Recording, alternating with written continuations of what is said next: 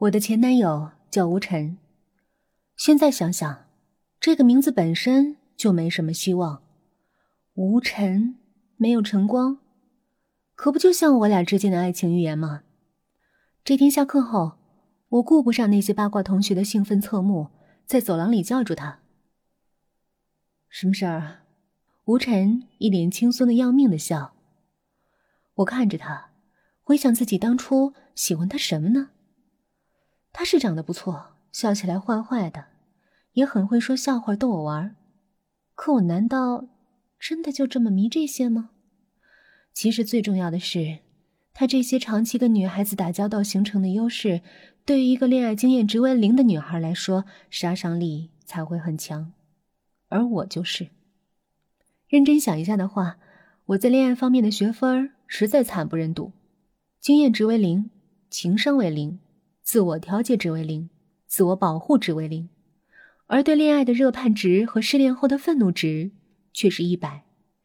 这些对于一个自小父母离异的女孩来说是可怜可悲，却又无可奈何的。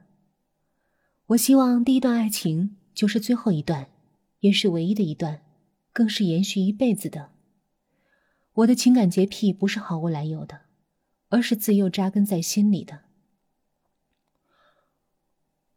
我想跟你吃顿饭，当做正式分手。我对吴晨说，而他的表情显示出他几个月前就觉得跟我没关系了，分手用不着我觉得正不正式，他觉得分了就是分了。不用了吧，何必花钱呢？我请客。我郑重的说道，我一定要跟你吃个饭，否则。我不会安生的。这句话倒是让吴晨立刻点头了。他知道我的不安生是什么意思。冲到他宿舍，对他涕泪交加的哭闹，跟踪破坏他和别人的甜蜜约会，打爆他的语音信箱。别人失恋都是小心的遮遮掩掩，而我却大张旗鼓的一再出丑，成为同学眼里的笑话。稍微有点恋爱理智的人都不会这样。不过。也只有拥有情感洁癖的人才会如此不管不顾的汹涌，所以搬出女生宿舍之前的那段时间，我痛苦不堪，他烦不胜烦。确定好吃饭的时间后，我在周围一群吃饱了没事干的八卦人眼中和吴晨告别。几天后，周四夜晚，痛快的感觉强烈汹涌的，所以我不想浪费太多的时间。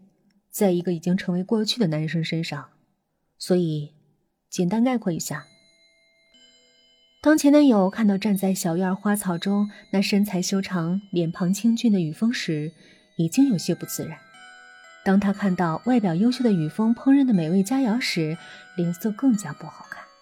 估计吃什么都是味如嚼蜡。饭后闲聊时，雨峰几个简单的问题已经让他明白了自己的真正价值。平凡的大学男生，毕业之后工作待定，前途未卜，个人能力没有任何出彩的地方。他自以为游刃有余的那些爱情游戏，显得无比可笑和幼稚。他那惯常的自恋，就好像空中阁楼一样，经不起雨风的实力撞击。整个晚餐时间，他自始至终都处于下风，连他为了没话找话去逗那只黑猫。也不例外。他在他的胳膊上抓出了几道血痕后，姿态优雅的跑开了。男友心情恶劣的悻悻离开后，雨峰冲我笑道：“对他的心理包袱放下了没有？”我点点头，感到久违的畅快。以后再在学校看到他，我完全可以当他隐形了。说也奇怪，当我在心里真正放下了前男友之后。我就再也没有见到过他，他好像真的隐形了一样。那天在阶梯教室上课，我问了问坐在一起的同系女生：“你最近见到过吴晨吗？”没有，随即很讨厌的笑了起来。我没你那么关心他。我懒得跟这种浪费时间的人去解释，抬头看黑板，不再理他。现在是大四下学期了，大家都各忙各的，要么联系实习单位，要么准备考研，连老师都不怎么上课点名了。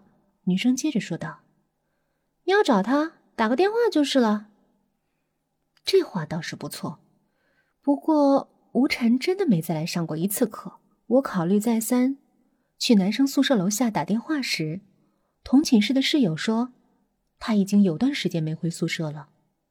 当我打他手机，始终是关机。我知道那个分手晚餐之夜，于峰实实在在的打击了他，但不至于程度这么严重吧？如果说我的怀疑还处在个人猜测阶段，那么不久之后的论文答辩会上，彻底证实了我的不安。吴晨是全系唯一的一个缺席的学生。他再怎么准备考研，再怎么准备实习，也不可能不来答辩吧？嗨，本期故事讲完了。语音的个人微信号：yyfm 幺零零四，感谢您的收听，咱们下期见。